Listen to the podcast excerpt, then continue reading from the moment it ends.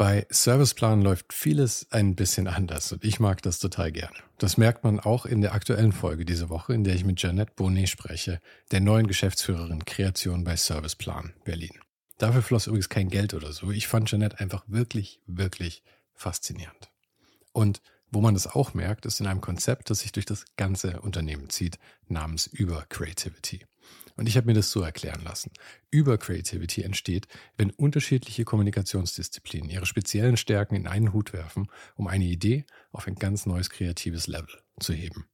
Die Magie von Über Creativity entsteht jeden Tag in den Houses of Communication, in denen weltweit ExpertInnen auf den Gebieten Strategy und Consulting, Creative und Content, Media and Data und Platform and Technology gemeinsam zaubern.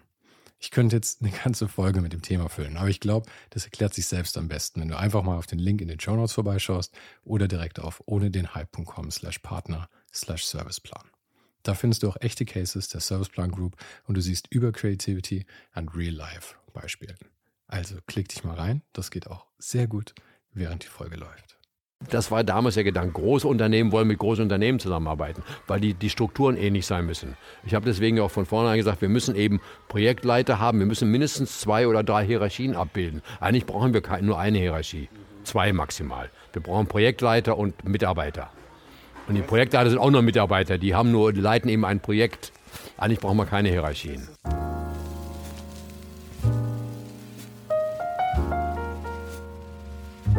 Ohne den Hype war ja ein bisschen so eine Schnapsidee von mir. Ich wollte interessante Leute kennenlernen, Fotos schießen, so wie ich es mir vorstellte, und mal mit diesem Medium Podcast rumspielen. Und das Ganze ist jetzt gerade mal etwas über ein halbes Jahr her und dann sitze ich auf einmal an einem Dienstag im Sommer bei einem der bekanntesten Namen der deutschen Designszene im Hinterhof und plaudere gemütlich zwei Stunden lang mit Erik Spiekermann. Das Absurde in solchen Situationen ist immer, auf der einen Seite könnte ich jetzt total starstruck sein, wie der Engländer so gern sagt, aber das ist irgendwie schwierig, wenn der Gesprächspartner so offen und salopp über sein Leben und aus dem Nähkästchen plaudert. Wie gesagt, wir haben uns ein kleines bisschen verquatscht. Fast zwei Stunden. Das ist ein bisschen länger, als ich diese Gespräche normalerweise gerne halte. Aber da ich dann mir auch noch mal einen kleinen Urlaub gönnen wollte, dachte ich mir, machen wir doch einfach mal zwei Folgen draus. Also diese Woche hörst du den ersten Teil meines Gesprächs mit dem Designer Erik Spiekermann. Darin sprachen wir unter anderem über Rennräder, Schriftgestaltung, einige seiner größten Kunden, darüber, wie viel Schriften man wirklich braucht und über die Auswirkungen von gutem Corporate Design, über die ich so bis dahin noch gar nicht wirklich nachgedacht hatte. Und nächste Woche kommt dann die zweite Hälfte mit Erik, in der wir uns darüber unterhielten, wie er überhaupt auf die Idee kam, Designer zu werden, warum er seine Firmenstrukturen ganz bewusst komplexer gestaltet hat, als er es vielleicht für sinnvoll hielt, und über seine bekanntermaßen große Klappe. Und nur noch eins vorab. Ich versuche diese Podcasts werbefrei zu halten, denn ich glaube, das ist die beste Art, möglichst frei zu bleiben und diese Gespräche so authentisch wie möglich präsentieren zu können. Aber dabei brauche ich deine Hilfe. Ich reise kreuz und quer zu meinen Gästen durch Deutschland und du kannst dabei helfen, dass ich mir das auch weiterhin leisten kann. Auf Patreon kannst du mich mit einem kleinen monatlichen Beitrag unterstützen und dafür sorgen, dass ich dir auch weiterhin jede Woche eine neue Folge liefern kann. Und für Supporter gibt es auch noch exklusive Inhalte und Sneak Peeks auf kommende Gäste. Schau gleich mal auf patreon.com slash ohne den Hype und ermögliche so deinen Lieblingskreativ-Podcast. Den Link dazu findest du auch nochmal in den Show Notes und in der Bio. Und falls du den Podcast noch nicht abonniert haben solltest, ist jetzt der beste Zeitpunkt dafür. So verpasst du keine Folge mehr und bekommst jede Woche ein neues Gespräch direkt auf dein Gerät. Und natürlich vor allem Teil 2 von diesem Gespräch. Jetzt aber erstmal viel Spaß mit Erik Spiekermann. Jetzt sind die Blagen aber arg laut. Jetzt müssen wir hören, ob das geht. Das ist okay. Man Wenn hört irgendein Kind gerade wieder, wieder geröstet wird. Aber man hört sie nur dezent im Hintergrund. Das ist in Ordnung. Gut. Ich meine, ich finde es sonst nur besser, weil es gibt immer so Schreitypen dabei, die sich wichtig machen. Ja, aber wir haben uns ja aktiv entschieden eigentlich hier für das Ambiente. Also das ist ja, ja wir können auch Teil der Sache. Nee, ich finde es gut. Ähm, wir, es gibt auch keinen Startschuss. Also wir haben im Prinzip schon angefangen und wir machen genauso weiter, wie das bisher der Fall war. Jetzt lenken mich die Blagen fast du kannst ab. reinhören, wenn du willst. Nein, nein, um Gottes Willen, das ist ja noch schlimmer. Ist das Hinterband? Hm? Gibt es das noch, Hinterbandkontrolle? Ich weiß nicht, was Hinterbandkontrolle heißt. Na, wenn das hinterm Tonkopf läuft. das, was aufgenommen wird. Ja, ja, ist es im Prinzip. Also es kommt genau, der Output kommt da schon raus. Das meine ich. Also ist, weil, weil du hast ja früher, weil hast du einen Wiedergabekopf und einen Aufnahmekopf. Und Ja, man, man hat den hinter der Wiedergabe, das war eben auf der Spule die, die zwei Zentimeter weiter. Das nannte man Hinterbandkontrolle. Ah, ja, nee, heute habe ich hier eine magische Kiste, bei der ich nicht verstehe, wie sie funktioniert. Aber es ist ja immerhin. Aha.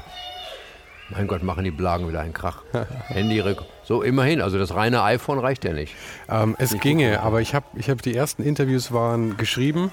Also ich habe angefangen, das Ganze zu schreiben und habe es nur transkribiert eben. Und da habe ich es mit dem iPhone aufgenommen. Aber nachdem es einmal abgestürzt ist und alles weg war, habe ich dem nicht mehr vertraut und habe mir gedacht, Nee, ich würde okay. mir auch bei Sven. Ich habe ja noch mein altes Uhr. Ich habe früher so Radiosendungen gemacht. Ich habe noch das Uhr mit Spulen. Das war aber so ein, ein Riesending und mit so einem Akku. Und da hast du immer zwei Akkus dabei und die immer nach zehn Minuten leer waren. Und diese Akkus sind richtig schwer. Das war so, wenn du dann zwei Akkus konntest du gerade mal schleppen und dann diese riesen Spulen. Das war schon umständlich. Und dann gab es natürlich dann, was hat mein Sohn? Was, was ist dieses, diese Marke für, äh, nicht Tampax, aber so ähnlich? Äh, Zoom, äh, Tam, Tamrak. sag ich doch. Nee. Tamrak. Nee, auch Tamrak? Tamrak. nicht. Sowas ähnliches, ne? Mit Ja, Tam sowas. Es gibt die und es gibt Zoom eben. Das sind so die Ja. zwei Konkurrenten. Der hat das, das waren früher schon die großen analogen Dinge, die es auch digital jetzt gibt. Das waren die Profi-Dinger. Also mein Sohn ist gelernter Toningenieur und macht jetzt Musik. Und äh, dadurch hat er natürlich die, die Profi, macht inzwischen auch alles am Mac natürlich. Ja, ja. Aber für Ton immer im Zweifel noch, ist inzwischen auch so klein. Die war mal, Gott, diese Blagen. Sollen wir doch noch umziehen? Warum sind die plötzlich so laut geworden? Ich weiß es nicht. Wahrscheinlich ist gerade Pause, Was oder? spielen die? Weil die gehen gleich wieder weg. Ah, ja. Ähm, ja, ja, aber ich, ich, die Dinger, also diese ganzen, so, ob es jetzt Tam, Tamrak, Tamrak oder was auch immer oder Zoom ist, die sind halt schon bombproof einfach. Das ist schon toll. Da passiert, da geht nichts schief, den Dingern kann man einfach vertrauen. Was haben denn die? Haben die so einen Kartenspeicher oder was haben die? Ja, die hat eine SD-Karte drin und du kannst, ich habe so eine 64 Gigabyte drin, da kann ich wahrscheinlich Der bis zum Ton Ende du ja aller zwei Zeiten drauf. Ja, aber die ganzen zwei Jahre dann drauf quatschen. Ja, das ist, das Ton ist, ist eine schöne. Sache. Aber ich finde find vor allem sehr schön diese XLR-Kabel, die noch dranhängen. Was Die haben noch so totale Overkill ist. Koax-Dinger. Totale Wahnsinn, ja. Overkill, aber Ja, aber da denkt, da fühlt man sich doch gleich als Profi, wenn die Klinke so. Sind keine, sind das Koax oder Klinken? ähm,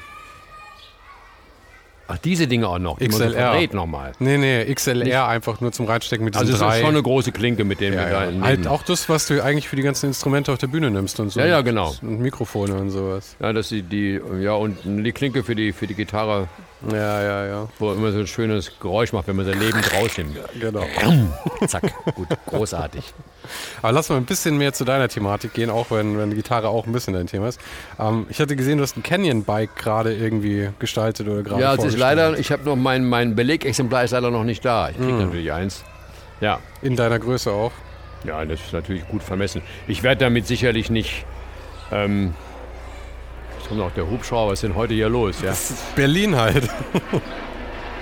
Der kommt einmal am Tag. ähm, ja, ich habe das.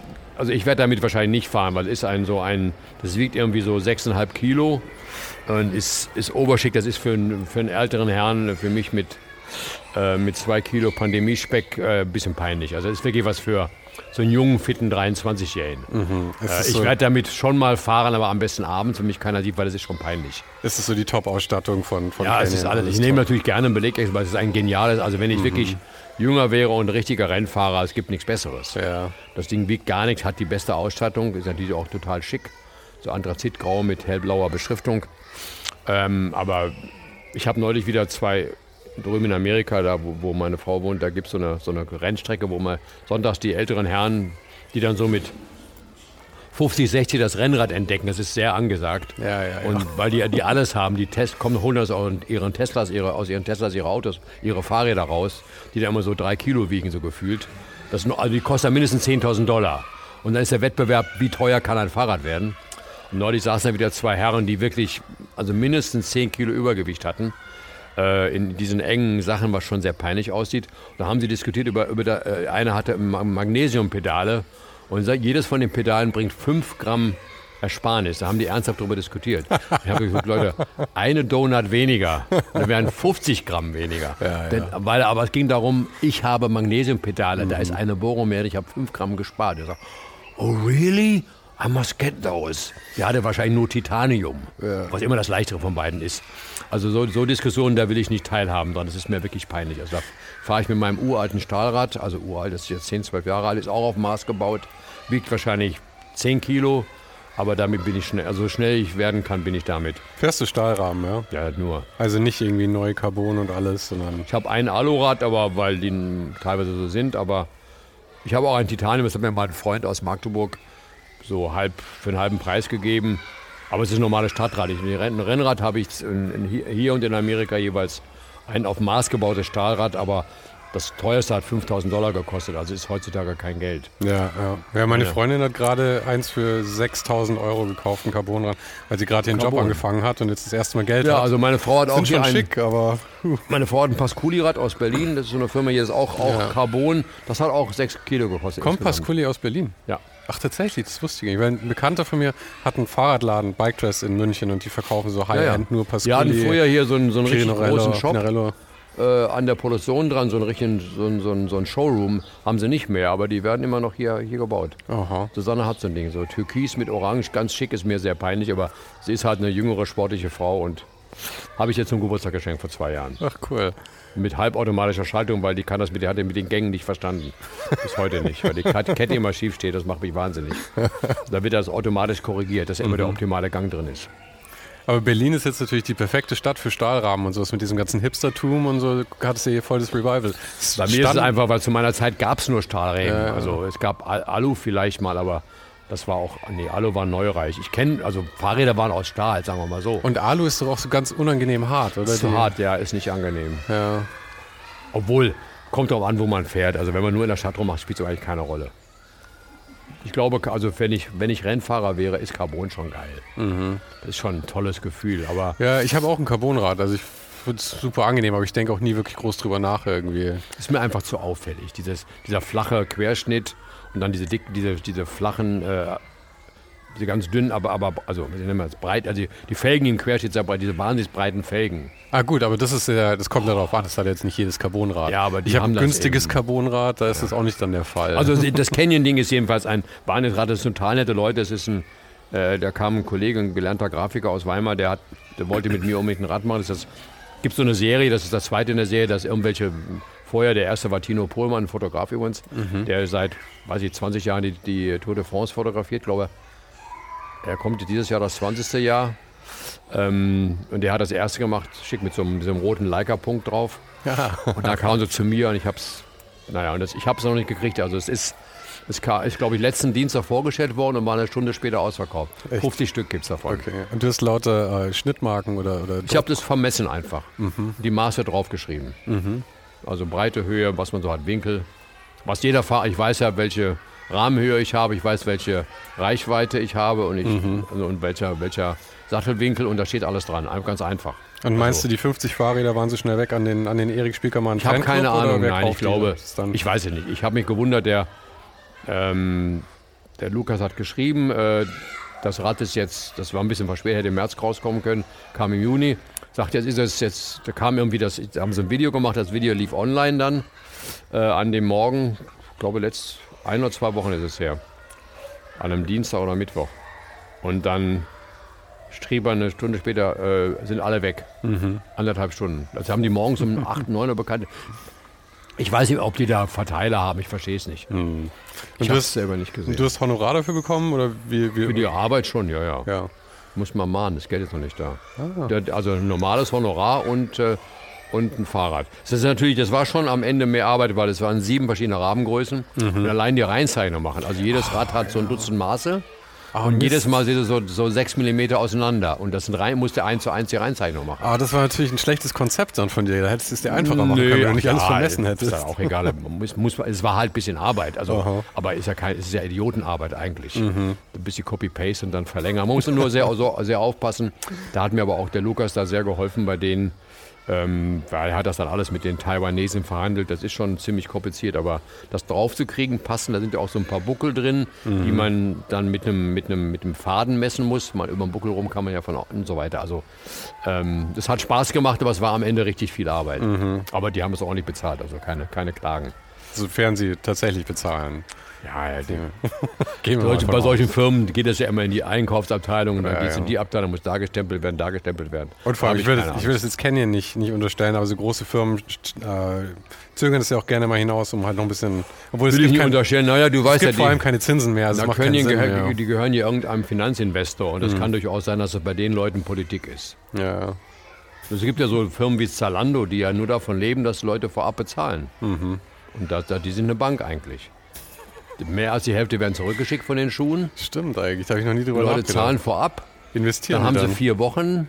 Solange in den vier Wochen können sie es wieder zurückschicken. Mhm. Also die Frauen, die Frauen, sagen wir mal, bestellen vier Paar Schuhe, sagen wir mal 400 Euro. Das ich kenne genügend, genügend Männer in meinem Freundeskreis, die Na, genau whatever. Also jedenfalls liegen diese 400 Euro dann bei denen rum, vier Wochen lang. Mhm. Oder was immer die Rückgabefrist ist, ich weiß nicht so genau.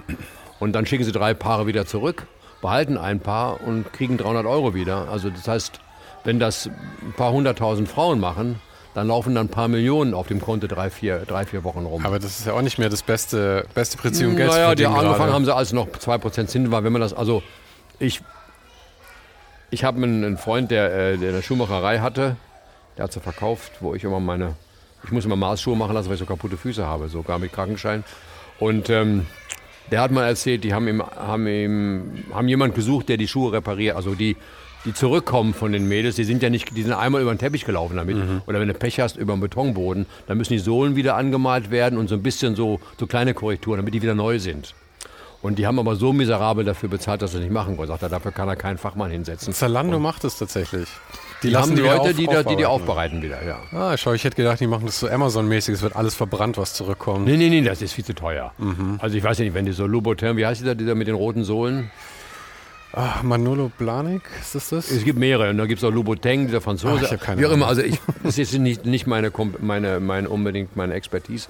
Jedenfalls ähm, müssen die dann wieder, also da müssen ein bisschen lackiert werden, ein bisschen rumgewachsen, damit die wieder neu sind. Mhm. Da muss er da irgendwie Neutralspray reinmachen, ich weiß nicht was. Da suchen sie Dienstleister für, die dann jede Woche ein paar hundert Paar Schuhe kriegen ja, und dann ja, ja. pro Schuhe irgendwie zwei Euro bezahlen. Das ist also ein Ausbeutergeld. Also ich weiß, dass das eine scheiß Firma ist, sagen wir mal so. Es wäre doch wahrscheinlich einfacher, das kurz nach Polen rüber zu schicken oder nach China und dann Auf jeden Fall sind das genauso wie Amazon, das sind alles Verbrecher, die diese Sachen machen, die den Einzelhandel kaputt machen, die Handwerker kaputt machen. Ich habe da keine, ich würde nie einen Pfennig bei denen ausgeben. Mhm. Ich habe noch nie was, ich habe einmal was bei Amazon gekauft aus Versehen. Aus Versehen? Ich, ja, ich habe in Amerika ein, ein, ein Rack gesucht für, eine, für, für, für die, das Netzwerk zu Hause, bei meiner Frau zu Hause. So ein kleines äh, mit 24 ähm, 24 Rack, was immer das ist, also mit 24 Ethernet stellen und habe einen Tag lang recherchiert, wie die Weltmeister. Habe dann in Ohio eine Firma gefunden, habe da angerufen, da war so ein Typ dran, yes, we, uns hat, wir haben so richtig jetzt, ja, ja, und du kannst das und das haben und das aus Stahl und genietet und so weiter. Und die Maße, wir haben auch metrische Maße. War ich ganz erleichtert, das waren 250 oder 300 Dollar, also keine riesen Knete. Mhm. Habe es dann bei dem bestellt, zwei Tage später kommt ein Paket von Amazon. die lassen ihren Vertrieb überall. Also der mhm. hat das schon selber hergestellt, aber der hat kein Lager, der schickt alles zu Amazon mhm. und die diktieren ihm auch die Preise. Ja. Das heißt, der, also der hat keinen Vertrieb. Es hat den Vorteil, dass er natürlich sich um Vertrieb nicht kümmern muss. Äh, er kommt an Leute an, die also ich hätte auch über Amazon an ihn gekommen, da hätte ich noch nicht gewusst, wer es ist. Ja. Er hat auch eine eigene Website noch, aber hat keine, keine Verteilung mehr. Das heißt, er kann auch den Preis nicht bestimmen. Und ich weiß von jemand hier in Berlin, der, der äh, alles, was sich mit Kaffee befasst, äh, verkauft. Also Kaffeemühlen, Filter, für die Wahnsinnsfreaks, die so, so 10.000 Euro Kaffeemaschinen, Espressomaschinen rumstehen haben. Und Christian ich glaube, glaub, wir sagen Aficionado, nicht Freak. Ja, Aficionado, gut. Ist ja beides ein bisschen. Ja, und absolut. der hat also alles, der findet die wahnsinnigsten, abstrusesten Geschichten, ähm, die solche Freaks oder, oder solche Aficionados brauchen.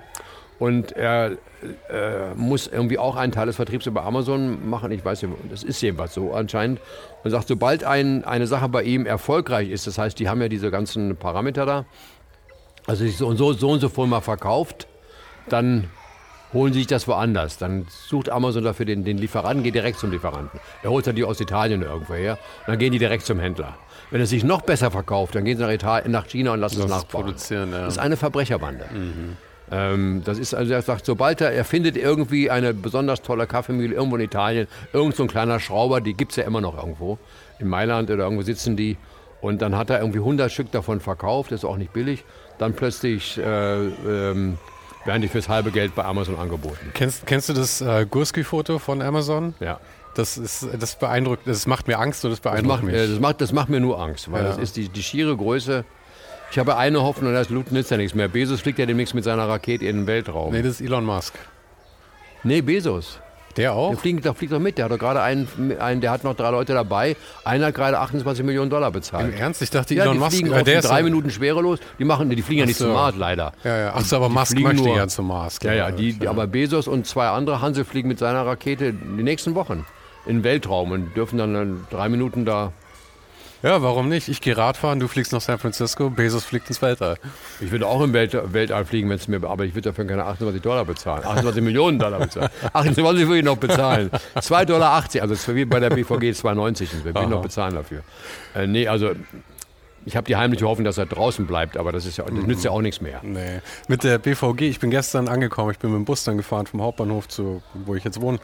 Und äh, stimmt es, dass du dafür verantwortlich bist letzten Endes, dass da jetzt gelbe Stangen drin sind, weil davor niemand auf die Idee kam, die Stangen gelb Alles ist gelb, das war vorher alles nicht gelb. Ja, aber die Mhm. Stangen waren dunkelbraun und die Busse waren beige. Also in Berlin, die Westberliner Ja. Busse waren, die Ostberliner auch. Die Westberliner U-Bahn war so orangegelb, Mhm. die Ostberliner U-Bahn war zitronengelb. Die Ostberliner Straßenbahn waren oben so Elfenbein und unten so orangig. S-Bahn ist ja immer noch so geblieben. Und äh, die wurden in der BVG, in der BVG, in der BZ, diese Berliner Populärzeitung oder populistische Zeitung, immer die großen Gelben genannt. Und als wir das dann machten, 90, 91, ich verstand mich mit dem Vorstandsvorsitzenden ganz gut, dass wir haben nach der Wende ja das Fahrradleitsystem neu gemacht, weil es gab ja keins für die beiden Städte. Und da habe ich irgendwann mal zu ihm gesagt, Herr Lorenzen, wieso sagen die eigentlich immer, die großen Gelbe sind doch beige? Sagt er, ja, da haben sie auch recht. Sagt er, das ist halt Beamtengelb. Wenn sich sieben Leute zusammensetzen und eine Farbe diskutieren, kommt immer so ein scheiß Beige bei raus. Ist, so diese, ist halt so Behördenfarbe. Äh, also die Negativmischung von allen Farben. Bei allen Farben kommt ja Braun raus. Wenn man alle Farben zusammen macht, aus dem Deck, Deckfarbenkasten kommt Nazi-Braun raus. Und das ist sozusagen die milde Version davon, ist beige. Ähm, also beige ist in Amerikanisch ja auch so, beige ist so, für 0815 sagt man bei uns. It's beige, also nix. Ja, ja, ja. Es ist nicht gestaltet. Aber das Es kommt ja aus einer gewissen Zeit. Heute sind die Sachen ja, wenn dann eher rein grau. Beige ist ja irgendwie voll weg, Ja, ja. oder? Aber also jedenfalls ist das so eine Mhm. neutrale Farbe. Wobei ich ehrlich gesagt beige als Farbe gar nicht so schlecht finde. Ich auch nicht, ich finde es super. Ich finde es total so beruhigend. graues-beige. Ja, ja, eben. Na, deswegen, aber wie auch immer, also jedenfalls waren die beige. Sagte, haben sie eigentlich recht. Und da sowieso alles zusammengeworfen wurde, die, die, die Oststraßenbahn, die Tatras mussten sowieso renoviert werden Mhm. und es musste ja ein einiges Bild sein. Da haben sie alle von da ab alle gelb gemacht. Seit einiger Zeit, ich glaube seit einem Jahr, machen sie auch keine Werbung mehr auf den Bussen. Mhm. Neu, wird keine neue Werbung mehr gemacht. Weil die verstanden haben, dass das Gelb ihre Marke ist. Mhm. Wenn die vollgekleister sind mit irgendwelchen Schuhleiser oder mit irgendwelchen Amazon-Werbungen, dann sieht man nicht mehr, dass es von der BVG kommt. Aber es gibt doch keine Konkurrenz, oder? Ist doch egal. Spielt doch trotzdem keine Rolle. Marke ist Marke. Ja, aber Marke ist ja nur interessant, solange du sie aufrechterhalten musst gegen wen anders, oder? Sonst Nee, ist doch Marke egal. ist auch interessant, zum Beispiel Vandalismus. Wenn du eine Marke gerne magst, dann machst du nicht kaputt. Wenn Ah, du das Gefühl ja. hast, die BVG ist für uns da, das haben die ja sehr raffiniert gemacht, die nehmen sich ja selber nicht mehr so ernst. Die Agentur, die das seit einem Jahr macht, die machen ja Sprüche über, über ihre Unpünktlichkeit selber. Die einzige Art, wie man damit umgehen kann. Ähm, dass man sagt, okay, wir wissen selber, dass wenn der, der 48er-Bus kommt, da kommen immer gleich drei hintereinander. Das ist so. Übrigens gibt es dafür, das kann man mathematisch erklären, das machen wir ein andermal, wenn, wenn die in äh, sechs Minuten Abstand machen, dass die eben nach einer halben Stunde dann alle aufeinander kommen. Weil Einfach das Ampelschaltung. ist, das ist so, die oder? berühmte, der, der berühmte Stau. Es gibt ja einen Stauforscher aus Duisburg, der mal auf unserer Typokonferenz gesprochen hat, vor über 20 Jahren, glaube ich, inzwischen ist das her. Der hat das mal erklärt. Also das kann man mathematisch ganz schnell herbeiführen. Wenn, wenn der erste eben, also wie schnell sich ein Stau aufbaut, wenn es nur 10 Sekunden Verzögerung gibt. Das sind dann ganz schnell sind da zwei Stunden draus geworden. Ja, ja, das ist ja auch der einzige Grund für Staus. Das ist ja nicht irgendwie, dass zu viele Autos da sind, sondern im Prinzip menschliches Versagen ist dieses Bremsen, Gas geben halt einfach nicht. Naja, aber weil wir eben nicht synchronisiert sind. Wenn Genau. wir alle gleichzeitig, aber dann, aber dann, dann nennt man das Eisenbahn. Das sind alle Waggons gleichzeitig. Aber auch die schaffen gute Verspätungen. Nein, nee, ich meine aber, also wenn man das sich das anguckt, diese Verzögerung Ja. beim Stau. In Berlin gab es früher ein wunderbares Graffiti unter den Yorkbrücken, da stand groß dran, lieber Autofahrer, du stehst nicht im Stau, du bist der Stau. Das ist, so ist es nämlich. Ja. Wir sagen immer die anderen, wir sind selber der Stau. wo waren wir stehen geblieben? Also bei den großen Gelben. Da muss, da, muss, ich aber noch kurz sagen, mein, mein, Großvater hat mir über den herrlichen Witz erzählt. Fährt ein Mann auf der Autobahn, ist der einzige Witz, dem ich mich noch erinnere. Fährt ein Mann auf der Autobahn, hört im Radio, Achtung, auf der B17 ist ein Geisterfahrer. Und er sagt, einer, Hunderte. Ja, ja. Das ist der berühmte alte Witz. Genau. Aber das ist sowas Den hat dir wahrscheinlich ähnliches. auch schon dein Opa erzählt. Auch die anderen sind der Stau und sowas. Also jedenfalls, also ich bin daran schuld, dass die BVG in Berlin völlig gelb ist. Und sie hat es, das ist ja auch schon 30 Jahre her inzwischen. Und genau 30 Jahre übrigens. 91 fing das mhm. an. Und ähm, die haben aber dann irgendwann begriffen vor einigen Jahren, dass ähm, Gelb die Markenfarbe ist und dass es auch eine Marke ist und dass die Marke, wenn, wenn sie Sympathie hat, dass man da nicht mehr über den Preis redet, man redet nicht mehr über Unpünktlichkeit, sondern man sagt, ja, kann ja mal passieren unter Freunden. Also die BVG ist dein Freund. Ich würde zum Beispiel nie im Leben schwarz fahren. Früher mhm. als Student war das ein Sport, schwarz zu fahren. Nur auch ein Sport. Wie lässt man sich nicht erwischen? Wenn Conti kommt, die wusste man schon, die sehen immer völlig abgebrannt aus. Denkst du, kommt einer Geld sammeln, das ist immer ein Kontro Kontrolleur. Die sehen aus wie Leute, die sagen, hast du mal eine Mark. Mhm. Ähm, oft genug. Und ähm, inzwischen auch viele Kontrolleure mit Migrationshintergrund. Und jedenfalls äh, ist das eine wunderbare Methode, wenn man die, wenn die Marke zum Freund wird, zum Kumpel nach gerade, dann macht man, dann pisst man nicht mehr an Haltestellen, dann macht man keine Scheiben kaputt, dann lässt man auch mal eine Verspätung zu, weil es ist ja Freunde dass wir, und Berlin ist wir, und deswegen ist es auch wichtig, dass sie gelb sind, dass sie auch ostentativ in Erscheinung treten. Mhm. Und wenn da Sparkasse draufsteht oder Amazon oder irgendein anderer Dreck, dann ist das. Schafft es wieder Antipathie. Dann ist das, dann ist das unsolidarisch. Mhm. Warum machen meine Freunde jetzt blöde Werbung? Aber meinst du, es würde in anderen Städten auch funktionieren? Weil ich kann Natürlich. mir das in München nicht so vorstellen, dass in München wirklich so dieses freundschaftliche Verhältnis hergestellt wird. Das ist schon so was Berlinerisches, dass da nee, so. Doch, ich glaube sogar, München hat ja das, dieses, dieses mir ist mir sozusagen, das mhm. ist ja mhm. Münchner, ist ja nicht im, im Bayern-Ding, ist ja ein Münchner Ding. Ja. Und das Münchner Kindle und sowas, doch München hat schon sehr diese, den Lokalpatriotismus sogar mehr als Berlin. Berlin hat jetzt nach der Wende nochmal neu gemacht. Im Aha. Osten gab es das schon. Weil Ostberlin als Hauptstadt musste sich ja unheimlich behaupten, weil mhm. alle wussten, dass es ja keine Hauptstadt ist und das nebenan der große Bruder war. Das wäre so, als, als wenn äh, Freising sagt, wir sind jetzt die Hauptstadt von Bayern. Da lachen sie die München ja tot drüber. So ungefähr war Ostberlin. Also ein bisschen daneben, aber du weißt schon, was ich ja, meine. Ja. Vielleicht frei, doch, ja, Freising. Ja, warum schon. nicht? Wir oder, haben die Erzdiözese da schon, also warum nicht den nächsten Schritt wagen? Ja, genau, irgend sowas, sowas in der Art jedenfalls. Oder, oder von mir ist auch Schleißheim oder so. Einer, ihr weißt schon, was ich meine. Mhm. Und, ähm, oder Gauting. Irgend so ein Ding, jedenfalls, was daneben ist. Und das ist, das könnte man in München und das meine, immerhin hat ja die, die, die, diese, wunder, hat diese wunderbare hellblaue Farbe, also diese Münchner, diese bayerische die Farbe. MV, die MVG. Ist, die hat ja, die hat ja Eicher noch ein bisschen heller gemacht, glaube ich. Dieses ist ja fast, fast schon diese eicherische Flaufarbe, die bei Olymp Olympia gab. Also Fliederblau hieß unter den Leuten immer Flau. Okay. Dieses leicht rötliche, ein wenig rötliche hellblau. Hm. Also aber, Flieder. Aber war das, du, du, du spielst es auf die 72 Olympiafarbe ja, ja. Aber das war doch fast so ein Himmelblau eigentlich, oder? Ja, aber es hatte so einen leichten, ja, es, hat, ja, es, gab, es gab das Himmel, aber dieses äh, unsere Kollegin Helene hat, glaube ich, gerade diese Fingernägel in dem genau. Ah, okay. Das haben die Kollegen, die bei Eicher gearbeitet haben, mhm. haben die Rolf Müller und so weiter, die haben das alle Flau genannt. Mhm. Fliederblau. Mhm. Das hat den leichten, die Farben waren alle ein bisschen gebrochen. Das war das Schöne an den, an den Eicherschen Farben. Mhm. Die hatten alle ein bisschen, das, das Grün war eben bisschen in, ins Giftige rein, so ins Lindgrün rein und das Blaue war ein bisschen ins Rot rein. Das waren nicht diese Banalfarben. Mhm. Das war alles etwas daneben. Das war das Raffinierte. So wie zum Beispiel in San Francisco die Farben alle ein bisschen nach Grau gebrochen sind oder in Griechenland auch, weil so eine intensive Sonne hat. Mhm. Was, was, was da unglaublich ähm, leuchtet, ist bei uns total matt. Wenn du, also hab, das gibt es das berühmte Beispiel der Messe Frankfurt. Die haben ihr Erscheinungsbild in den 80er Jahren in, in, in San Francisco machen lassen. Und als wir das vor 15 Jahren mal umgebaut haben, haben wir gesagt, das ist alles so, das, das, wenn diese, diese ein Quadrat mit, mit äh, zwei Quadraten, die drumherum liegen, äh, blau, äh, gelb und, und, äh, und rot. Und die Farben waren alle ein bisschen dreckig. Da wird gerade wieder ein Kind ermordet. Ja, das passiert. Kannst du schauen, ob du das Mikrofon ein kleines bisschen näher an deinen Mund noch dran kriegst, dann sind wir nämlich noch besser. Na, wenn das geht. Ja, ja dann passt schon. Also nur zwischendurch wird immer Eben. ein Kind gerade ermordet, dann ermordet wird. laut. Ist normal. Ähm, Berliner Erziehungsmaßnahmen. Also die, die, hat sich die, die Messe Frankfurt gesagt, die Farben sind irgendwie so ein bisschen dreckig. Das lag daran, dass diese Farben in San Francisco total leuchten, weil da so unheimlich viel Ultraviolett in der, in der Also da ist wahnsinnig dickes Sonnenlicht. Wenn das bei uns so ist, wo der Himmel ja eher bedeckt ist, gerade im, im normalen Deutschland, muss man die Farben wieder etwas knalliger drehen. Ja, da habe ich nie drüber nachgedacht. Das ja, stimmt natürlich. Die, die Wahrnehmung ist natürlich abhängig von der Umgebung. Eben. Und Deswegen haben wir die alle ein bisschen raufgedreht. Aha. Also ein bisschen das Grau wieder rausgenommen. Wenn du, du geh mal nach San Francisco oder ja, alle Leuchtestände, alle, alle Farben sind, haben ein bisschen Grau drin. Wirken da aber sehr frisch. Wenn es aber aus dem Sonnenlicht raus sind, sind sie alle ein bisschen gebrochen. Dann halten sie auch länger. Aber San Francisco hat doch auch wahnsinnig viel Nebel, oder? Das, da ist Ja, das morgen schon, aber, aber tagsüber ist es dann brutal, ne? wie alle Städte am Meer. Das nennt man Verdunstung. Ja. Danke. Das ist so. Kann habe ich nicht erfunden.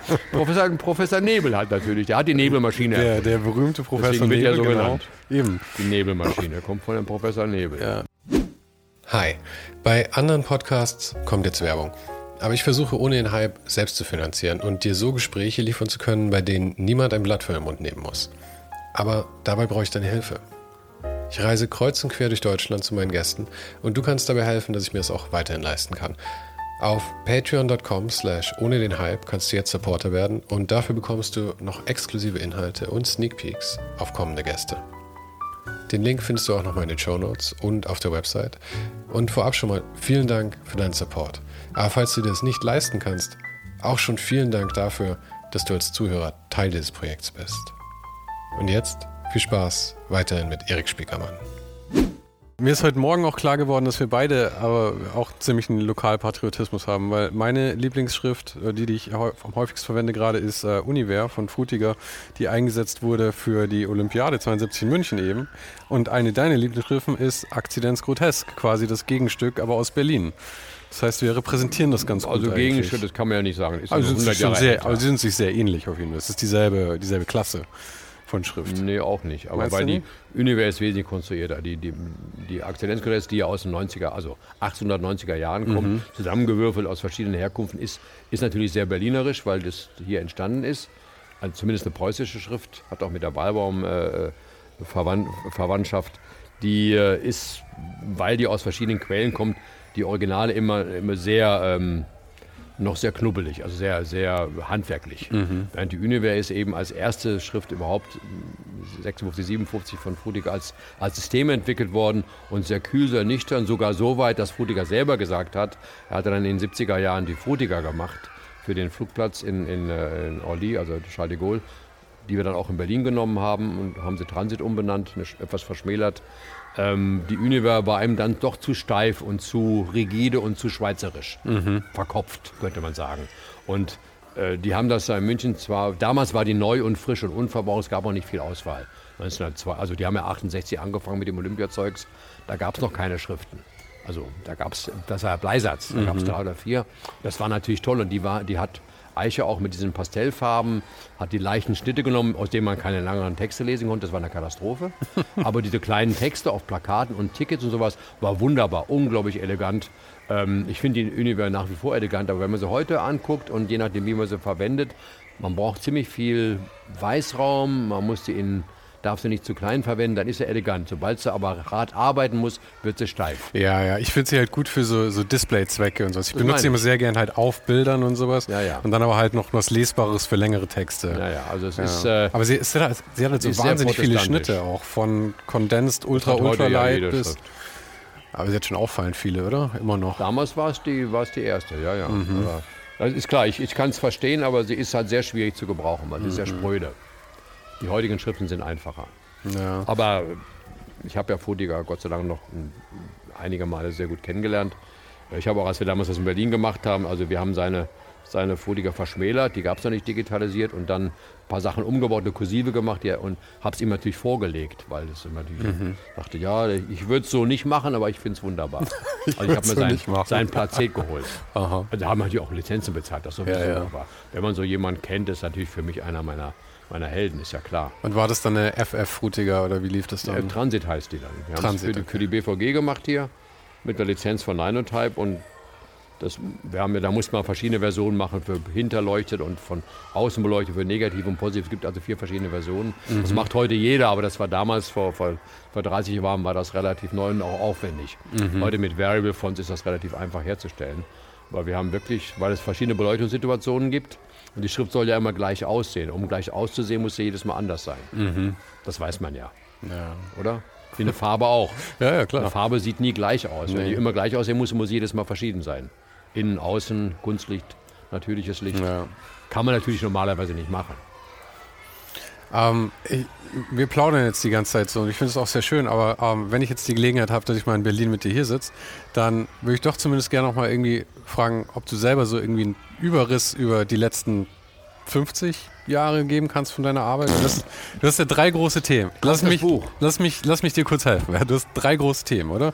Einerseits ähm, Corporate Identities, oder? Mhm. Wahrscheinlich das, was so dein Hauptbusiness war auch, nehme ich an. Ja, Business schon, ja. Dann Schriften, ja. ähm, Gestaltung auch, eben vermischt mit der Corporate Identity und aber eben auch über Fontshop und, und, und weiß der Teufel was für andere Wege. Und dann so eine Schnittmenge mit den Schriften ist ja eigentlich das Drucken. Ja, das kam, das war vorher und das kam später wieder dazu. Mhm. Aber das sind so- angefangen, jetzt ist die Kurve wieder geschlossen. Aber das sind so die drei Themen, oder? Der Schrift ist der gemeinsame Nenner. Weil Ich habe, glaube ich, die meisten Erscheinungsbilder, die größeren Sachen, ich gemacht habe, die hatten immer eine, eine, eine Schrift als Mittelpunkt, also oft auch eine eigene. Was in den 70er Jahren noch schwierig war, weil das war teuer und aufwendig. In den 80er Jahren auch noch und als es dann digital wurde, Ende der 80er, als es dann selber, also als man selber Schriften nicht nur gestalten, sondern auch herstellen konnte.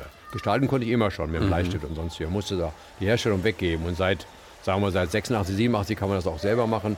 Gehört eigentlich für jedes größte Erscheinungsbild, was ich gemacht habe, eine eigene Schrift dazu. Oder wenigstens eine angepasste, wie eben bei der BVG.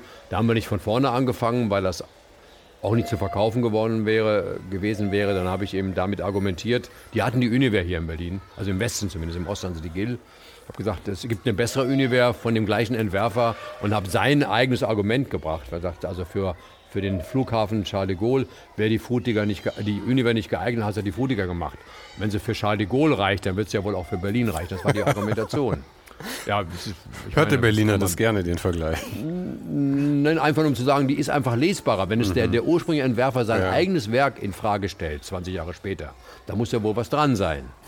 Und dem ist natürlich, Leute, die das selber nicht beurteilen können, brauchen noch einen Grund. Das, Du kannst einem, einem Ein normalen Verkaufsargument. Verkehrsplaner oder, oder Ingenieur oder Kaufmann nicht, nicht zumuten, das zu entscheiden ästhetisch. Mhm. Der muss eine Autorität haben. Die war ich vor 20, 30 Jahren noch nicht. In dem Umfang, heute würde man mir vielleicht eher glauben. Ähm, deswegen habe ich die andere Autorität bemüht. Adrian Frutiger, der äh, 28 geboren ist, also der damals schon ein bisschen älter war und der das einfach konnte man ja nachprüfen. Ne? Die Univer war gut genug für die Olympiade, die war gut genug für alles Mögliche, aber sie war nicht gut genug für einen, eines der größten ersten Erscheinungsbilder der Neuzeit, nämlich den großen Flughafen. Und dann der Argumentation konnte sich keiner widersetzen. Entziehen, ne. Aber äh, du sagst, du hast bei jedem von den größeren Projekten eigentlich auch eine Schrift dazu gemacht, ja? Und ich meine, das waren ja jetzt doch einige. War das jedes Mal notwendig oder war das irgendwann einfach Teil der Sache? Weil ich frage mich manchmal, ob es nicht, ich meine, wir haben jetzt so viele Schriften. Und klar, ich meine, das Argument, das Totschlagargument ist natürlich die Lesbarkeit, ja. Aber wir haben ja auch sehr viele gute Schriften mittlerweile. Lesbarkeit ist überhaupt kein toter. Lesbar, lesbar sind sehr viele Schriften. Das ist nicht, dass eine Schrift lesbar ist, ist so wie Wasser trinkbar ist. Ja. Und Wasser ist auch durchsichtig. Also Aber ich meine, du hast ja selber gesagt, auch Charles de Gaulle und sowas hat man gesagt, okay, das ist halt Ja, das besser kommt, lesbar. also ist ja nicht klarer. Lesbarkeit. Es gibt ja, es gibt ja, es gibt ja immer ein, ein, eine sozusagen Performance. Das Klassische bei Leitsystemen ist immer, es muss lesbar sein, es muss aber auch platzsparend sein. Also mhm. schmale Schriften sind immer nicht so lesbar wie breite Schriften. Das ist ein Riesenkonflikt. Wenn ich eine Schrift möglichst breit mache, dann können sich die Buchstaben entfalten, dann sind die Innenräume kontrastreich, dann ist sie besser lesbar. Aber ich habe aber keinen Platz per Definition in einem Gebäude, wo Leute in Eile durchrennen. Und deswegen ist da nicht so wahnsinnig viel. Und da muss es noch international funktionieren. Für Leute, die nicht jeden Tag Englisch oder Französisch lesen. Aber gab es bei diesen Aufträgen dann tatsächlich nicht äh, vorhandene Schriften, die dir, die dir zugesagt hätten oder gehört es zum guten Ton? Damals weniger, heute gibt es natürlich viel mehr Auswahl, aber dann kommen, dann kommen zwei andere Aspekte dazu. Deswegen zum Beispiel, äh, wir haben für Bosch die eigene Schrift eigentlich hauptsächlich deswegen gemacht, weil die hatten die Nase voll, die hatten zwei Schriften. Die Akzidenzkotes und die Baskerville, die aber auch miteinander nichts zu tun hatten, die nicht gut ausgebaut waren. Und immer wenn sie für äh, Bulgarisch oder für Türkisch irgendwas noch was brauchten, haben sie wieder eine riesen Lizenz bezahlt. Und Unternehmen, was weltweit wirkt, die Lizenzen waren richtig teuer. Ja, klar. Am Ende haben die, die, der schwäbische Einkauf gesagt, das ist uns gerade zu teuer, wir müssen da was machen. Und dann habe ich gesagt, okay, wenn wir das selber machen, dann zahlt er einmal dafür und nie wieder Lizenzen. Mhm. Das war der Hauptgrund, weil das war denen zu Umständen, dann der, der, Vertrieb und dann sind die alten Versionen im Eimer. Das war, wir reden jetzt von 2005, glaube ich, war das mit Bosch, sowas in der Größenordnung. Ähm, das war ein, ein wesentliches Argument. Also wenn wir es neu machen, um Geld zu sparen, Einheitlichkeit herzustellen, dann können wir es auch gerade neu machen. Also was Eigenes machen. Da haben wir zwei Schriften gemacht, eben Serifen und Essence und die es bis heute ja auch noch gibt und die auch miteinander funktionieren und die, wo sie nie wieder Lizenzen für bezahlen müssen, wo es Kyrillisch und alle, mhm. alle Schriften gibt und wo man dann auch dann zumindest Vorgaben macht für die asiatischen Schriften, dass man zumindest die Strichstärken anpasst. Heute für, für, für Mercedes-Benz ist ja so, haben wir ja sogar äh, Japanisch und Chinesisch gemacht. Mhm. sind noch dabei. Also da geht man noch etwas weiter, weil die Tools besser geworden sind, die Werkzeuge. Das, das war das eine banale Argument.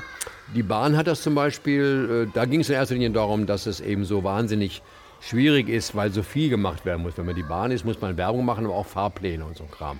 Da war an Online noch gar nicht gedacht, aber, aber schon zumindest am Horizont. Und übrigens bei Bosch ging es auch ums Kleingedruckte und Packungen und so ein Kram und auch sehr internationale Anwendungen. Aber Bahn ist natürlich ein anderes Level an die Bahn, ja, aber die Bahn ist wiederum eigentlich ja nur national, obwohl die Bahn ist ja der weltweit, glaube ich, viertgrößte Logistikkonzern, die auch im Ausland arbeitet, mhm. Schenker und sowas. Da war schon, also Carsten Henze, der, das, der war nun zufällig vorher mal mein Angestellter, der das gemacht hat, der wusste schon, was Schrift, wie mächtig Schrift ist.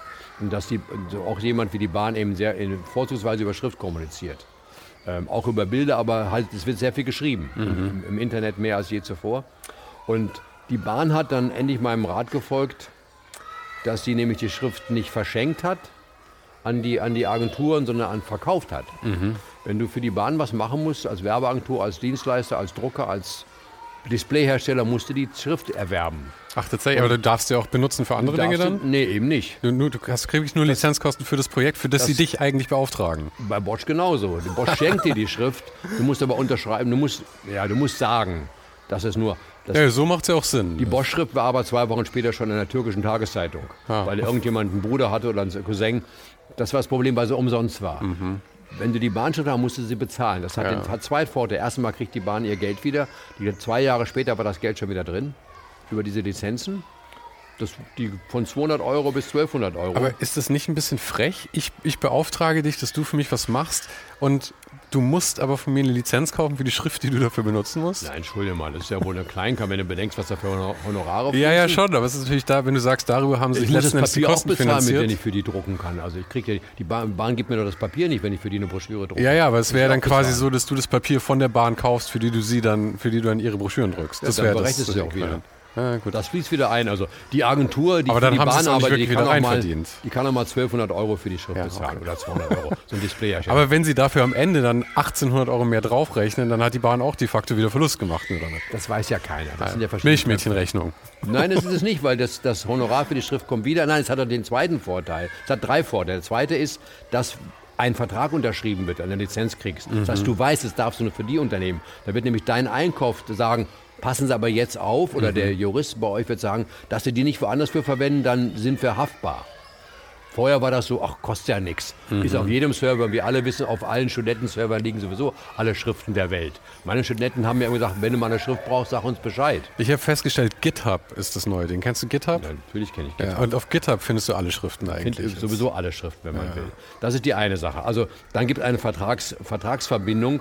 Und das zweite ist, dass wenn man das auf diese Art macht, dann sorgt man dafür, dass sie auch wirklich behütet wird und nicht irgendwelche ähnlichen Schriften genommen mhm. werden, weil man hat diesen Vertrag und man hat dafür bezahlt. Man hat eh schon bezahlt, jetzt verwende ich es auch. Ja, also ja. Das, ist, das, ist, ähm, das ist ganz, es ist pädagogisch, wirtschaftlich und technisch sehr wertvoll. Mhm. Und das ist der Grund, warum, warum heute immer noch ich jeder, jedes Großunternehmen würde sagen, sagen wir, fange das erste Mal an, sage, gucken wir uns mal, machen wir einen Benchmark, welche Schriften würden euch denn so ungefähr gefallen? Und vielleicht nehmen wir eine davon. Und das Einzige, was wir vielleicht machen, wir nennen sie einfach nur um. Mhm. Wir nehmen uns eine beliebige Schrift von irgendjemand, der kriegt eine Lizenz dafür und dafür wird der Name geändert im, im, im Font selber. Damit alle im Unternehmen wissen, das ist unsere Schrift. Das ist nicht Helvetica oder Frudiger oder Univer, sondern das ist äh, Schrift ABC für Unternehmen ABC. Mhm. Und dann kriegt der, der Entwerfer sein Geld und wir ändern gar nichts, wir ändern nur den Namen. Ach, passiert das wirklich so? Ich habe immer gedacht, da wird wenigstens so anstandshalber dann irgendwie noch eine Kurve geändert oder so. Die nee, wenn man sowieso dafür bezahlt, brauchen wir das doch nicht. Ja, ja, habe ich Kann man vielleicht machen, wenn man dann noch man baut dann das Logo noch ein oder sowas. Aber dann geht man immer hin zum Originalentwerfer oder zum Originallizenzgeber und sagt, bauen wir unser Logo noch ein. Vielleicht brauchen wir noch einen Zwischenschnitt oder irgendwas, aber ändert den Namen und, mhm. und dafür kaufen wir die Lizenz ab. Und dann ist aber sichergestellt im Unternehmen, dass es immer die richtige nimmt. Sonst kommen nämlich alle und sagen, ja, sieht doch genauso aus. Wer kann denn zwischen Frudiger und Univer unterscheiden? Zwischen Helvetica und Aria schon gar nicht. Ja, schon, ja. aber die meisten Leute doch nicht. Und das ist die einzige Methode. Ja. Das funktioniert wunderbar. Deswegen immer noch so, jede Firma, mit der ich tun hat eine Exklusivschrift, auch wenn sie nicht exklusiv, wenn sie in dem Sinne nicht exklusiv ist. Sie wird exklusiv benannt. Der Einheitlichkeit halber. Ja, war, war das nicht IBM, die vor ein paar Jahren tatsächlich ihre, ihre neue Hausschrift ja. komplett Open Source gemacht haben ja. dann? Mike Epping hat das lizenzfrei. gemacht, ehemaliger Angestellter von mir. Wunderbare Schrift übrigens, mhm. mit der du auch rummachen kannst, die es auch ja, auf GitHub gibt. Und halt komplett lizenzfrei. Davon das gemacht. war komplett royalty-free und so. Das ja. war ja schon auch ja, ein interessantes schlau, Ding. Es ist halt eine Weltmarke. So viel mhm. muss man erstmal haben. So viel. Äh, das heißt, jeder, der die Schrift benutzt, zahlt ein bisschen auf die IBM-Marke ein. Jeder weiß es ja. Mhm. Das ist oberraffiniert. Ja, ja, ich fand das auch nicht schlecht. Ich meine, wie du sagst, geklaut wird es eh. Auch also. eine großartige Schrift übrigens. Ja, ja ich habe sie auch für viel dann benutzt. Ich habe auch irgendwie zwei haben Sie eine Serifen und eine ohne Serifen? Ja. Und noch eine Monotype. Wird immer Mono weiter, Mono Space, ja. Es wird Mono immer weiter Space, ausgebaut. Ja. Wie meine, meine Vierer ja auch, die auch ähnlich ist. Dann von Mozilla zu Google gekommen ist, mhm. die auch mhm. jeder benutzen kann, die immer weiter ausgebaut wird. Äh, das zahlt auch ein bisschen auf Google ein. Mhm. So wie eben die IBM auf IBM. Das kann sich auch nur jemand leisten wie IBM, die eben per Definition auf jedem Bildschirm ja irgendwie vorhanden sind, als irgendwas.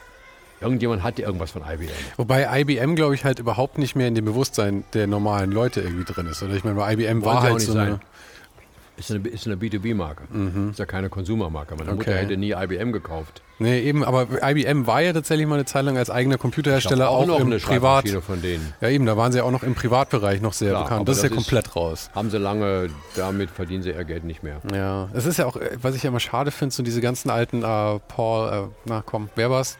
der die Biene gemacht hat und Paul alles. Rand. Paul Rand, genau. Das waren ja tolle Sachen damals. Das war, eh, das war für mich so die Hochzeit dieser Ikonografie, sagen wir mal, für ja. die. Ist ein bisschen schade, ist das nicht mehr so besteht. Marken sind nicht mehr so statisch, ist nicht mehr so einfach. Ja. Ähm, du hast eben gemeint, normale Menschen können ja nicht unterscheiden zwischen Areal und Helvetica oder sowas. Das ist auch nicht. Okay, da ist jetzt irgendwas rüber, das Traktor Also Leute können ja nicht mal zwischen Pfeffer und Salz unterscheiden. Ja, Weil genau. zwei verschiedene Salzarten. Aber so äh, ähnlich. Und ähm, quasi einer deiner Kollegen, auch äh, Massimo Vignelli, hat der der, der hat für New York, glaube ich, das, das ganze U-Bahn-Netz und so ja alles auch gemacht. Und der hat ja immer gemeint, er braucht nur fünf Schriften und mehr braucht kein Mensch. Ja. Aber du bist ja offensichtlich ganz anderer Meinung, oder? Nö, brauche ja auch nur fünf Schriften. Okay, aber warum hast du denn immer wieder weiter welche gestaltet? Eben ja, um das Markenbild Gestalter gibt es denn? Hm? Das heißt, wenn, wenn, wenn es tausend Gestalter gibt, jeder braucht nur fünf Schriften, sind schon 5000. Ja, aber ich meine, das können auch alle dieselben fünf verwenden. Ja, und trotzdem wird es immer mehr. jeder hat seine drei Lieblingslieder mhm. oder seine Lieblingsfilme, aber jeder hat andere. Ja. Und sind deine Lieblingsschriften tatsächlich Schriften, die auch von dir kommen oder sind es immer weiterhin eher von anderen? Ich ich, das entwickelt sich auch. Das, ich, das, das macht ja Spaß. Es ist, ist im Grunde wie Musik. Ich brauche immer mal eine neue Melodie. Es ist immer pragmatisch, was, was funktioniert, ähm, was passt technisch, was passt historisch, was passt inhaltlich. Äh, und dann, was habe ich gerade Lust mal wieder zu benutzen oder was hat gerade ein Freund von mir gemacht. Mhm. Also diese Serie, die wir jetzt angefangen haben mit den Büchern, die im Buchdruck gedruckt werden, in kleinen Auflagen, da habe ich mir vorgenommen, immer eine Schrift zu nehmen von einem jüngeren Entwerfer. Also wir haben jetzt gerade bei dem ersten Buch eine Kasselon genommen. Die Schrift gibt es seit, seit 300 Jahren, aber die ist jetzt von einer jungen russischen Entwerferin auch noch gemacht. Mhm. Also eine Version der, der, des, des alten klassischen Kasselons. Kasselon deswegen, weil das Buch handelt in Nord-London und Kasselon kommt aus Nord-London, ist da auch begraben. Also es gibt einen Bezug dafür und ähm, das ist in jedem Buch so, es gibt immer einen, einen Bezug zum, entweder zum Ort, wo es stattfindet oder zu der Zeit, in der es stattfinden soll oder zum Autoren oder zu der Autorin und natürlich auch zum Inhalt des Ganzen. Und, äh, und dann nehme ich mir eine Version, die von jemand gemacht ist, der äh, möglichst noch lebt. Weil die meisten Schriftentwerfer sind ja tot. So, ich tue dir das nur mal ja. dahin, weil dann zieht das Mikrofon nämlich, dann zieht das Mikrofon nämlich ja, auch nicht immer so runter. Drin gehabt. Ähm, Technische Details. Ja, ich mag so Limitationen immer gerne. Dass man so Bezüge ja, sind ja auch nur Limitationen eigentlich. Ja, natürlich, sonst wird das Leben ja viel zu schwierig. Ja, eben. Ich meine, heutzutage. Es gibt ja eine Million Schriften wahrscheinlich, aber es gibt immer Kriterien und ein Kriterium ist unter anderem eben dafür zu sorgen, dass, dass die jungen Leute, die sich es gibt ja nicht beliebig viele, es gibt zwar beliebig viele Schriften, aber es gibt nicht beliebig viele Modelle. Mhm. Es gibt eben, sagen wir, sechs, sieben verschiedene Klassen und die werden immer wieder variiert. In der Musik auch, es gibt ja auch nur acht Töne. Gut, wenn man will, zwölf Töne, je nachdem, wo man, wo man guckt. Und da, da, damit leben wir seit ein paar hundert Jahren und das, weil dann kommt ja noch Rhythmus dazu und die Pause vor allen Dingen. Äh, das sind ja die drei, drei Kriterien, also Ton, Nicht-Ton und Rhythmus. Und daraus kann man unglaublich viel Musik machen. Ja, ja. Dann kommen auch die verschiedenen Instrumente dazu. Gleiches in der Typografie auch. Wir haben alle A bis Z und wir haben alle verschiedene Größen und wir haben die Lücken dazwischen und dann die so ein paar aus. Die, die Klangfarbe sind die Instrumente praktisch. Also die gleiche Melodie auf der Trompete klingt anders als auf der Geige. Mhm. Das ist so wie die, die Frudiger eben anders klingt als die Times obwohl es A bis Z ist, identisch. Ja, ja man kann natürlich genau so viel mehr Spektrum. mitvermitteln dann noch auf, dem, auf der Ebene dann. Die Gefühle, Assoziationen natürlich auch mit Zeiten und so. Wie du eben sagst, Kassel und dann halt eben so eine Ja, auch wenn es keiner weiß. Das weiß man ja auch nicht. Ob jemand jetzt auf einem Originalinstrument, auf einer Stradivari spielt, das kann ich nie unterscheiden. Mhm. Aber es gibt einen Grund, warum man es macht. Und wenn man es nur macht, um, um es machen zu wollen. Es gibt übrigens auch genügend, genügend Blindstudien darüber, dass auch Profimusiker eine Stradivari nicht unterscheiden können von der Yamaha oder so. Spielt doch keine Rolle, aber es ist ja. eine Definition, dass ich habe unser nächster, nächstes Buch, übernächstes Buch wird Richard Sennett sein, der Handwerker. Das Handwerk heißt es. The Craftsman heißt es aber auf, auf, äh, auf was heißt es auf Deutsch, der Handwerker oder das Handwerk? The Craftsman heißt es auf Englisch, mhm. ist ein Klassiker dafür von 2005. Kommt schon wieder ein Hubschrauber. Du hast gesagt nur einmal am Tag. Ja, der kommt zurück Mal. jetzt. Ach so. Der hat gerade sein Essen geholt. er ist nach in Potsdam gefahren, hat sich eine Stulle gekauft. Macht Fliegt natürlich Sinn. Zurück. Ja, wir sind hier auf der Einschusserei äh, zum Regierungsviertel. Ach, daran liegt es, nicht Krankenhaus. Kann durchaus sein, weiß ah. ich nicht. Also, äh, Senate hat das so definiert, der Handwerker macht eine Sache um ihrer, so gut er kann, um ihrer selbst willen. Also der Uhrmacher macht eine Uhr, die läuft. Mhm. Aber wenn er sie macht, dann will er natürlich auch, dass die Zahnräder schön aussehen. Das ist auch ein, also einfach für sich selber. So wie auch ein, eigentlich dann, oder? Ein, ein, Bäcker ein Brot, der zwar zum Verkaufen macht, aber es muss ihm auch passen und schmecken. Mhm. Und, wenn, und wenn es diesen Anspruch nicht gibt, dann ist es kein Handwerk mehr, dann ist es Fabrikation. Und das ist der Unterschied, also dass der Mensch eine Verbindung hat zu dem Produkt, was er herstellt. Und das teilt sich mit. Also der Prozess der Herstellung teilt sich mit auch unbewusst. Dass, dass die Geige handgebaut ist, dass mein Druck von Hand hergestellt wird, dass ich das Brot selber gebacken habe, auch wenn ich vielleicht 100 Brote am Tag backe, dass ich, was immer ich mache, den, den, den Anzug mit der Schere aus dem Muster geschnitten habe, das teilt sich mit unbewusst. Irgendwie weiß man das. Ja, also ich glaube, man muss halt auch da braucht es dann wieder den Freak oder Aficionado, der es halt tatsächlich wahrnimmt. Es gibt auch genügend Leute. Man muss es ja nicht wahrnehmen. Man, man muss ihn ja bewusst, bewusst schon gar nicht. Man Aha. nimmt es wahr. Man nimmt es umgekehrt wahr, wenn wir alle nur mit, mit dem in China hergestellten hunderttausendfachen, millionenfachen identischen Zeug äh, uns umgeben würden, das, da würde uns was fehlen. Ja, man schafft sich halt auch seine eigenen ja, was Sachen man nicht hat, dann, das wird es, dann wird es eben. Und ob es nur ist, ich, mach mir ein, ich schneide mir ein Loch in meine Hose, damit es ja, halt mehr Beispiel. meine ist oder so. Was ich nicht was. verstehe, warum man die Jeans mit Loch.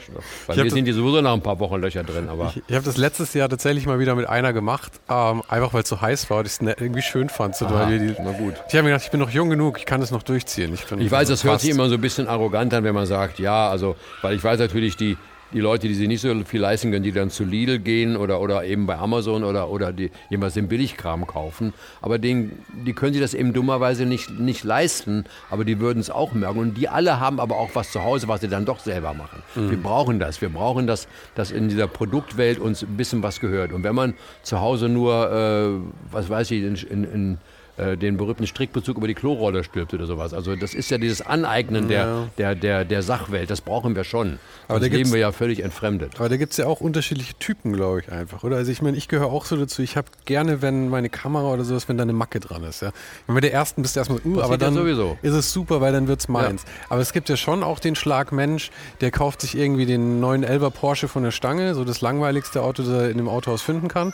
Und dann, also neuen vor allem, und ähm, dann wird er jeden Sonntag geputzt und an dem verändert sich nichts. Der versucht, den statisch zu halten. Ne? Der schätzt auch nicht die Veränderungen. Also ich glaube nicht, dass das übergreifend für alle so gilt. Ich glaube, das ist schon auch eine Typfrage. Mag, mag ja durchaus sein, aber auch selbst dieses Auto verändert sich ja, zumindest inwendig. Ja, ja, aber ich glaube, manche Leute möchten das eben nicht. Ja, also ich finde Patina auch schon meine liebste Kamera. Ich habe eine, eine Pentax 2 Sportmatic von 1971, war meine erste Kamera, die ich mir Geld, mit Geld gekauft habe, mhm. war ein Schweinegeld damals. Die gibt es noch, die hat nur noch Messing, da ist kaum noch schwarz drauf. Mhm. Die sieht aus wie völlig fertig, die glaube ich, habt in den 50 Jahren jetzt, glaube ich, zweimal die Batterie gewechselt, ein Belichtungsmesser. Diese Kamera ist unkaputtbar. Aha. Die ist völlig verbeult, der Spiegel geht immer und hat einen Höllenkram. Also der macht so einen Lärm, deswegen habe ich damals dann später Leicas gekauft. Weil ich habe damit in der U-Bahn fotografiert, mhm. was immer schon verboten war. In Berliner Zeiten zumindest durfte man in der U-Bahn nicht fotografieren, irgendwie den alliierten Gesetz wegen Geheimnis, was weiß ich was. Und dieser hat so einen Riesenschlag gemacht. Der hat auch eine Nikon F dann mal genau, wenn der Spiegel runterging, haben die alle Leute umgedreht. Deswegen habe ich die Leica mit dem Schlüssel, die hört man nämlich nicht. Ja, ja. Das war nicht Snobismus, sondern pragmatisch. Mhm. Aber diese Pentax ist meine Liebste, weil die einfach so die sieht die aus, als wenn sie nicht funktionieren könnte. Mhm. Und die habe ich auch mal in die Ecke geschmissen. Das ist mit, macht man mit der Kamera. Und dass dann der Lack ab ist, so what? Ja, ich finde es eben gerade schön. Es wird halt Rost beim Auto ist was anderes, weil Rost ist zerstörerisch. Aber Rost. ich habe zum Beispiel an meinen Lieblingsfahrrädern, ich, das steht draußen, da ist kaum noch Lack drauf. Aber es rostet nicht. Äh, wenn es rosten würde, würde ich was machen. Ja. Weil ich oft genug putze. Äh, also Rost ist zerstörerisch, aber Lack ab. Lack ist doch nur zum Schutz da. Ja, und ein bisschen zum Schmücken.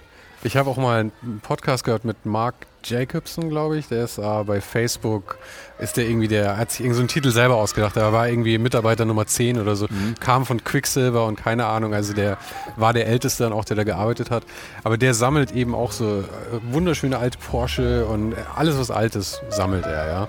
Und versucht auch alles im absoluten Originalzustand zu haben. Und er meint auch, er hat teilweise Autos, da ist noch der Staub aus den 70ern drauf. Die werden nicht mehr gewaschen. Wenn man das leisten kann, ist das schön. Ja, ja, ist total schön, wenn man sich das leisten kann. Und ich glaube, das ist nicht sein Problem, sich das leisten zu können. Das war der erste Teil meines Gesprächs mit Erik Spiekermann. Nächste Woche kommt dann der zweite Teil, in dem wir etwas persönlicher werden. Wir sprechen darüber, wie er überhaupt auf die Idee kam, Designer zu werden – warum er seine Firmenstrukturen ganz bewusst komplexer gestaltet hat, als er eigentlich für sinnvoll hielt und über seine bekanntermaßen große Klappe. Falls du den Podcast noch nicht abonniert haben solltest, ist jetzt der Zeitpunkt dafür. So bekommst du den zweiten Teil automatisch auf dein Gerät, sobald er rauskommt. Also dann, bis nächste Woche.